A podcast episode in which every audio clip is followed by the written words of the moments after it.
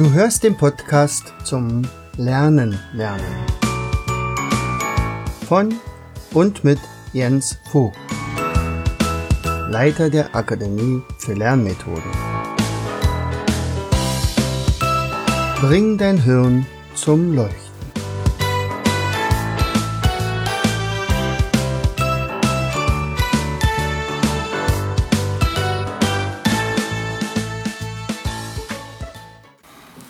Herzlich willkommen zu einer weiteren Episode aus unserem Podcast Bring dein Hirn zum Leuchten. Ja, hier ist er wieder, dein Jens. Und bei mir ist es jetzt so, ich weiß ja nicht, wann du das, äh, das die, die Episode hörst hier. Ähm, bei mir ist jetzt gerade der sechste Erste. So, sechster Erste, da klingelt es bei einigen. Ach, das war doch das, äh, wo plötzlich das Weihnachts Geschmücke abgebaut werden muss und der Weihnachtsbaum entsorgt und so weiter. Sechster, erster, ach nee, da war ja noch mehr. Äh, war das nicht irgendwie was mit irgendwelchen Königen oder so? ähm, einige wissen das natürlich sehr genau, wenn sie zum Beispiel dafür schon x-mal in den Genuss eines Feiertages gekommen sind. Und andere, andere haben davon mal was gehört. Ja, und das ist immer so eine Sache, nicht? Also wenn man von etwas mal gehört hat, also dieses äh, gefestigte Halbwissen. So, und äh, dann dachte ich, ach, vielleicht beschäftigst du dich mal mit dem Thema ein bisschen intensiver. Tatsächlich ist es nämlich auch bei mir so gewesen, dass ich äh, von den drei heiligen Königen nur so ein bisschen aus der Bibel irgendwann mal was im Kindesalter gehört habe und dann natürlich immer irgendwie ein paar Bilder im Kopf hatte, aber dann war es das auch.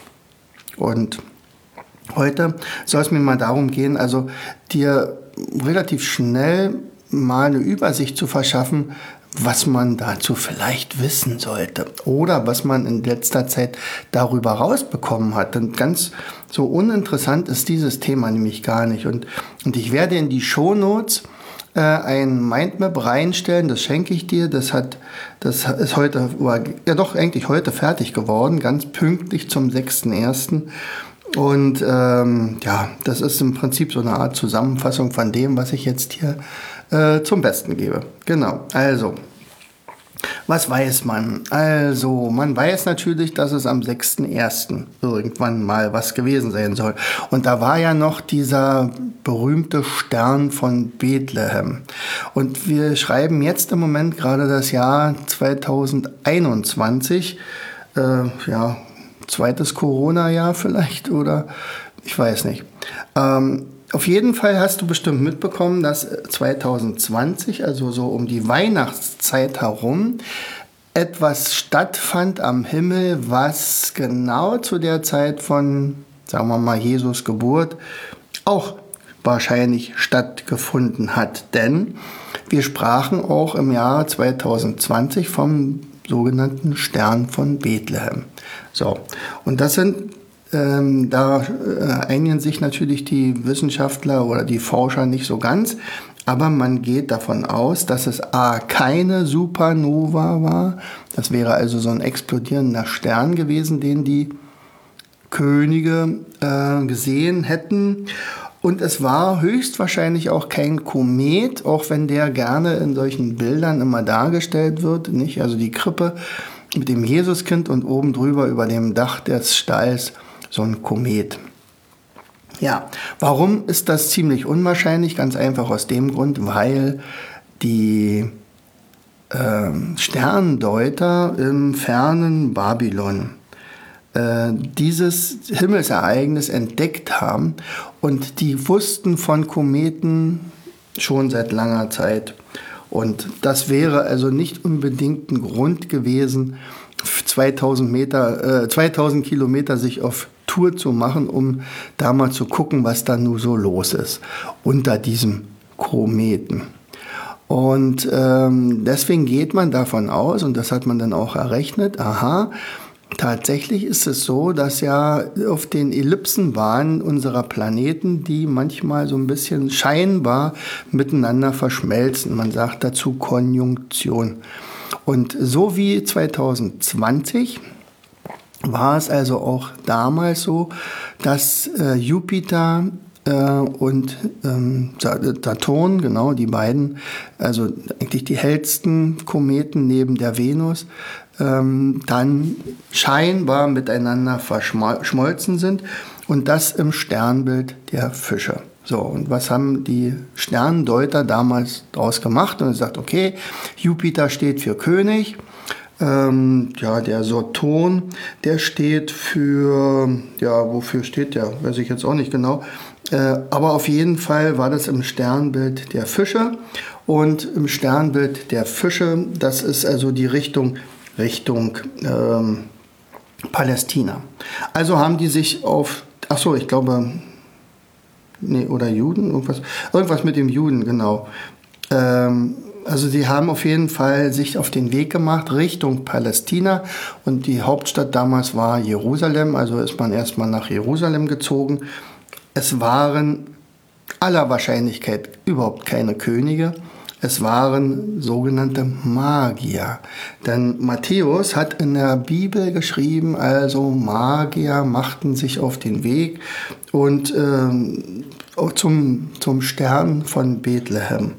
So. Also haben die einfach interpretiert, aha, es ist also in Palästina, da wird offensichtlich ein König geboren, also ein Königskind und da müssen wir doch jetzt mal hin. So, mal gucken. Und als die nur in äh, Jerusalem angekommen waren, sind sie natürlich zum Statthalter gegangen und das war ja der bekannte Herodes, also galt ja als berüchtigt, ähm, und hat gesagt, so, also hier muss bei Ihnen irgendwo ein König geboren sein oder kommt noch gleich so.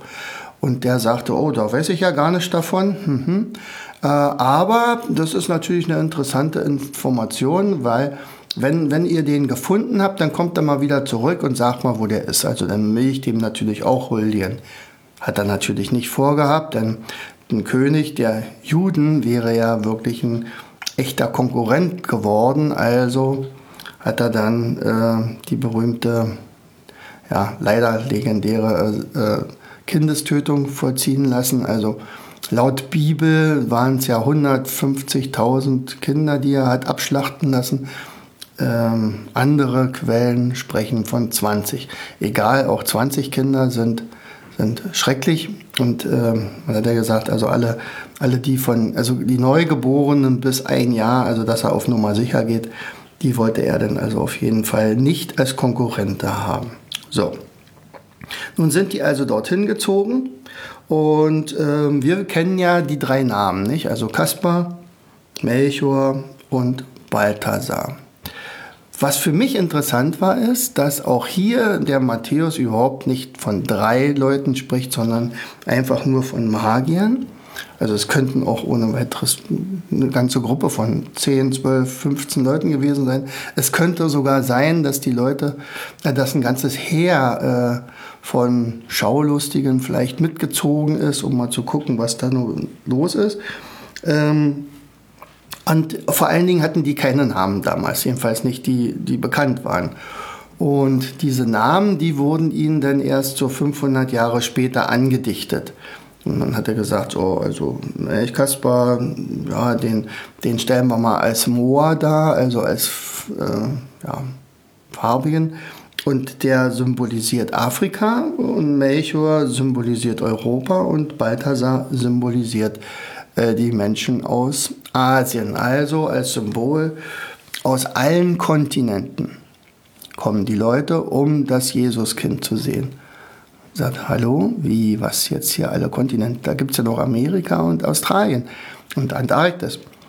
Nee, damals hatte man von denen natürlich noch überhaupt nichts gewusst. Also hatte man halt nur drei Leute, nicht? Also hätte man, wären die Kolumbus-Leute und wer auch immer äh, schon unterwegs gewesen, dann hätte man sicherlich da sechs Könige dahin laufen lassen. Ja, also offensichtlich macht man da auch schon Politik und ein bisschen Propaganda.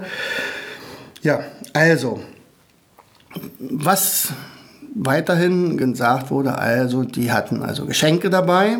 Ja, und diese Geschenke, äh, das war natürlich Gold, Gold, Myrrhe und Weihrauch. So, die, die, auch das sind wiederum Symbole. Also Gold ist praktisch für die Königswürde, Weihrauch für die Gottheit und äh, Myrrhe ist also für den Tod. Und äh, daraus wurden dann die Legende, dass es höchstwahrscheinlich Dreie waren. Also jeder bringt sozusagen was mit. Ja, es gibt übrigens noch eine interessante Sache. Also Forscher haben herausgefunden, dass die Schädel also unterschiedlich alt sind, also äh, oder von unterschiedlich alten Menschen stammen. Und zwar der eine Schädel wurde gesagt, das ist aller Wahrscheinlichkeit ein Zwölfjähriger gewesen. Der zweite war dann 25, glaube ich, und der dritte war so um die 50 Jahre. Was wiederum nochmal eine Symbolik beinhaltet, nämlich vielleicht ähm, sozusagen Menschen allen Alters sind dort gewesen. Also ein Jüngling, ein Mann und ein Kreis. Damals mit 50 war man ja schon ein Kreis. Ja, so, und ähm, jetzt ist natürlich die Frage, was ist dann nun aus denen geworden? Natürlich sind die irgendwann mal gestorben und ähm, sind aber auch nie so richtig heilig gesprochen worden. Das ist ja normalerweise bei der Kirche so üblich. Aber ja, bekannt war das schon irgendwie und, und damals gab es ja auch einen unglaublichen äh, Reliquientourismus. Also man, man brauchte unbedingt, um eine Kirche zu gründen, so was ganz Besonderes. Also ein Stück vom Leichentuch von Jesus oder ein Stück das Beste wäre ja natürlich das Kreuz zu finden, wo er angenagelt worden ist oder, oder irgendeine Locke von ihm oder irgendwas, was also zum Beispiel auch von Johannes dem Täufer ist ja auch irgendwas bekannt, was man also als Reliquie dann aufgehoben hat und, und das wurde dann in eine, ja, entweder eine normale Kiste gepackt oder in ein wertvolles, ein wertvolles Behältnis und und dann konnte man das anbeten und das sollte dann also auch natürlich äh, magische Kräfte haben, also vor allen Dingen heilende. So, also was ist denn nun aus denen geworden? Ja, die waren nun erstmal weg. Und dann gab es äh, den Kaiser Konstantin aus Konstantinopel, also damals noch Babylon. Und seine Mutti, die Helene, die hatte gesagt, ach, ich werde mal mit einer Delegation in die Richtung fahren, vielleicht finde ich ja so mal ihre Knochen. Und tatsächlich hat sie also die Gebeine der drei heiligen Könige gefunden. Jedenfalls hat sie es so gesagt, hat das in wertvolles, wertvolle Damaststoffe eingepackt und hat dann nebenbei auch noch das Kreuz von Jesus gefunden ja, und dann ist sie damit wieder nach Babylon zurück. Das war also eine Sensation. So. Und was wird der Kaiser Konstantin machen? Der ist von irgendeinem Bischof aus Mailand total begeistert. Der besucht den also und sagt, ah, Mensch, das könnte ich eigentlich zu Hause auch ganz gut gebrauchen. Und da schenkt er doch tatsächlich diese Reliquien diesem Bischof, der hieß, jetzt muss ich mal ablesen, Eustorgias, Eustorgias aus Mailand. Ja. Und jetzt hatte Mailand praktisch diese Reliquien. Natürlich wurde dafür wieder eine Kirche gebaut. Ähm, ja, und äh, Mailänder waren aber offensichtlich nicht ganz fein mit ihrem Umland ja, und, und haben die ausgebeutet oder ja, was auch immer mit denen gemacht. Das hat aber dem Kaiser, da damals geherrscht hat, nicht gefallen und der Kaiser ist nicht ganz unbekannt.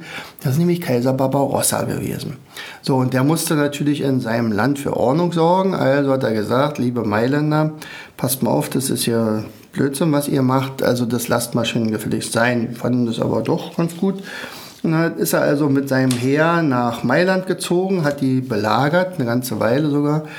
Ähm, das war so um 1158 und das ging aber eine ganze Weile, also mindestens zwei, drei Jahre so, bis dann die Mailänder eigentlich nicht mehr konnten und dann kam es zu einem ja, Sturm in, auf diese Stadt, die ist dann eingenommen worden ja, und ähm, ja, was hat man gefunden? Da, da, da. Also die, Gemeine, die Gebeine von den drei heiligen Königen. So.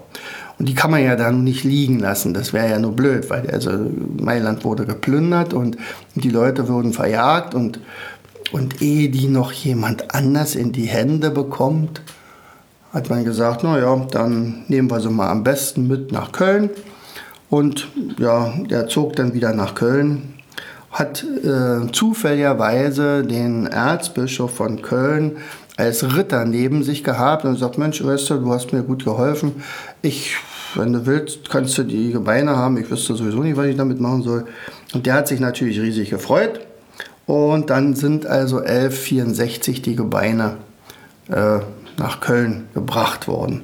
So, und das war natürlich ein Grund, äh, warum man gesagt hat, ey Leute, passt mal auf, äh, die Gebeine der heiligen drei Könige, die liegen jetzt bei uns. Also kommt mal hin und dann, wenn ihr wollt, könnt ihr die angucken. Das kostet natürlich ein bisschen Geld.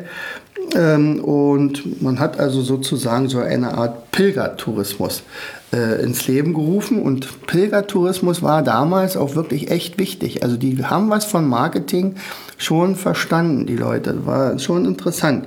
Also immer wenn irgendwelche attraktiven Reliquien äh, dort existierten, dann zogen die ganz, ganz viele Menschen dort an. Und die brachten natürlich auch Taler mit und, und das war ein reger Handel. Man konnte dann auch so ein paar Unterreliquien, dann so, so ungefähr so eine kleinen, also so wie, wie unser to, äh, Tourismus äh, oder Infos hier, nicht? Also wo, wo alles Mögliche, die kleinen Porta Nigras und die kleinen Eiffeltürme und die kleinen, weiß ich was alles. So hatte man denn damals also auch äh, geschnitzte, äh, ja, die Könige oder vielleicht einen Zacken aus der Krone oder irgendwas äh, dort verkauft und die Leute kauften und kauften und kauften und da kam unglaublich viel Geld rein. Und das bedeutete, jetzt war es ja an der Zeit zu sagen, Mensch, wir haben jetzt wirklich eine ganze Menge Geld eingesammelt, lass uns doch mal den, die Kirche ein bisschen größer bauen. Naja, und äh, wenn man schon mal die drei heiligen Könige bei sich hat, dann darf die Kirche natürlich auch nicht so, so ein 0815-Bau sein. Nein, es sollte die größte Kirche der Welt werden. So, diese kennst du auch, das ist nämlich der Kölner Dom. Da wurde also, der Grundstein wurde gelegt 1248 und da gibt es eine Parallele zu äh, dem BER in Berlin Flughafen. Es schien so, als wenn diese Kirche niemals fertig werden würde. Die Bauzeit war dann insgesamt tatsächlich 700 Jahre, also noch drei Jahre länger als der Flughafen in Berlin. So, wo sind jetzt die Gebeine eingelagert. Sind die in irgendeinem Grab? Natürlich nicht, sondern die mussten in einen Schrein und dieser Schrein wurde gefertigt von Meister Gerhard. So, Meister Gerhard war damals ein sehr bekannter Goldschmied, also der beste eigentlich, aber im Nachhinein stellte sich raus, das, was er gemacht hat, das war nämlich nicht solche äh, ja, Profil- äh, sondern wirklich plastische Bilder. Das war eine echte Revolution, was er dort geschafft hat. In dieser sehr, sehr frühen Zeit. Es war ein gigantisches äh, ja, Kunstwerk. Es war am Ende, könnte man sagen, es ist die be bedeutendste Goldschmiedearbeit des Mittelalters. Also es war eine künstliche, also künstlerische, noch nicht eine künstliche, eine künstlerische Revolution. Jo, ähm, also jetzt weißt du schon mal, warum die nun in Köln sind und nicht irgendwo in Palästina äh, oder in Syrien. Man hat äh, die, die, die Helene, die hat ja die, in der Wüste von Syrien hat sie ja die Gebeine gefunden, ja. Also in der Nähe von Palmyra. Palmyra leider auch in den letzten Jahren immer mal wieder in den Nachrichten gewesen, aber nur deswegen, weil dort diese Stadt durch diesen Syrienkrieg komplett zerstört ist. So, was könnte man jetzt noch über die drei heiligen Könige sagen? Nun, äh, natürlich ist es eine Tradition. Ja, also wir haben ja schon gesagt, in einigen Bundesländern ist es ein Feiertag, also in Bayern, Baden-Württemberg und jetzt könnte man denken Thüringen, nein, in Sachsen-Anhalt. Also ich hätte gedacht Bayern, Baden-Württemberg und Thüringen, also die drei äh, ja, Staaten, ja, die, oder die Bundesländer, die ja, ja, ja, vielleicht doch besonders katholisch sind, aber in dem Fall tatsächlich Sachsen-Anhalt. So, und was natürlich noch eine Tradition ist, die begann auch schon im Mittelalter, und zwar die sogenannten Sternensinger, die sich ja so als Könige verkleiden, nicht? Und dann wird vor Türen gesungen und, und dann gibt man eine Spende, nicht um den zweiten Kölner Dom zu bauen, sondern diese Spende, die jetzt im Moment eingesammelt wird, das geht an Kinder der dritten Welt. Äh, also es sind ja auch in der Regel Kinder, die da singen und, und sie schreiben dann immer mit Kreide so äh, eine Sache, also wie so eine Geheimschrift äh, an, nicht? Also C plus M plus B und dann kommt das Ja. Also in dem Fall würde es ja dann, ähm, also in diesem Jahr 2021 sein, mit Kreide. Das ist ein Segen. Das heißt also, der Segen heißt dann Christus Mansionem Benedikt, Benedikat, glaube ich, denke ich mal. So könnte man auch sagen, aha, ist ja wieder CMB, ist ja wie äh, Kaspar, Melchior und Balthasar, aber tatsächlich ist es dem Segen, also Gott segne oder Christus segne dieses Haus. So. Und das geht also in der Regel von Weihnachten bis 6.1. Heute ist dann sozusagen damit Schluss. In diesem Jahr allerdings digital zum ersten Mal, weil Corona also auch das natürlich nicht erlaubt.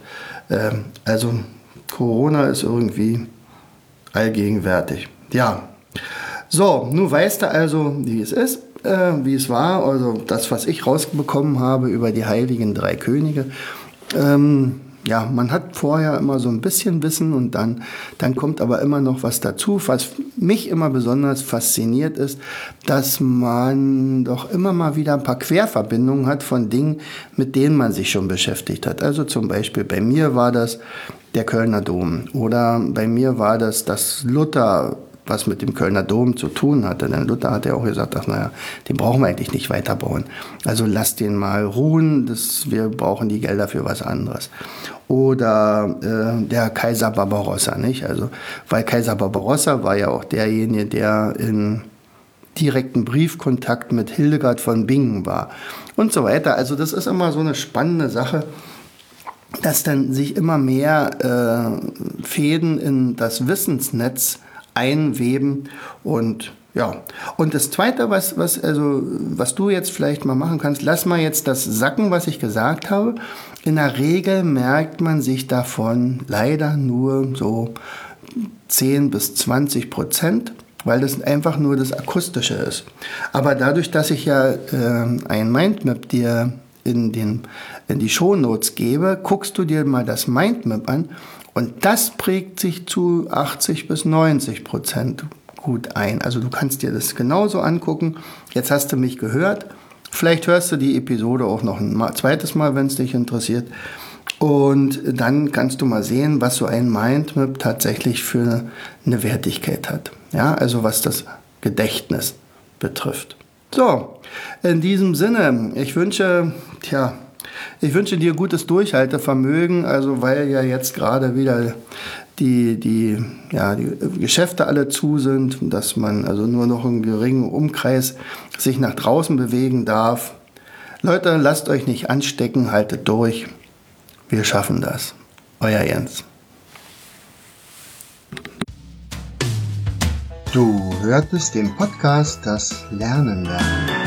Bring dein Hirn zum Leuchten von und mit Jens Vogt, Leiter der Akademie für Lernmethoden. Gerne lade ich dich ein, uns auf unserer Seite zu besuchen. Klicke einfach auf www.afl-jv.de.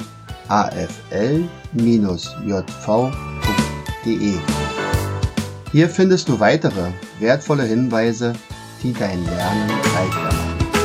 In unserem Shop www.mindmaps-shop.de wirst du viele praxiserprobte Produkte rund ums Lernen finden.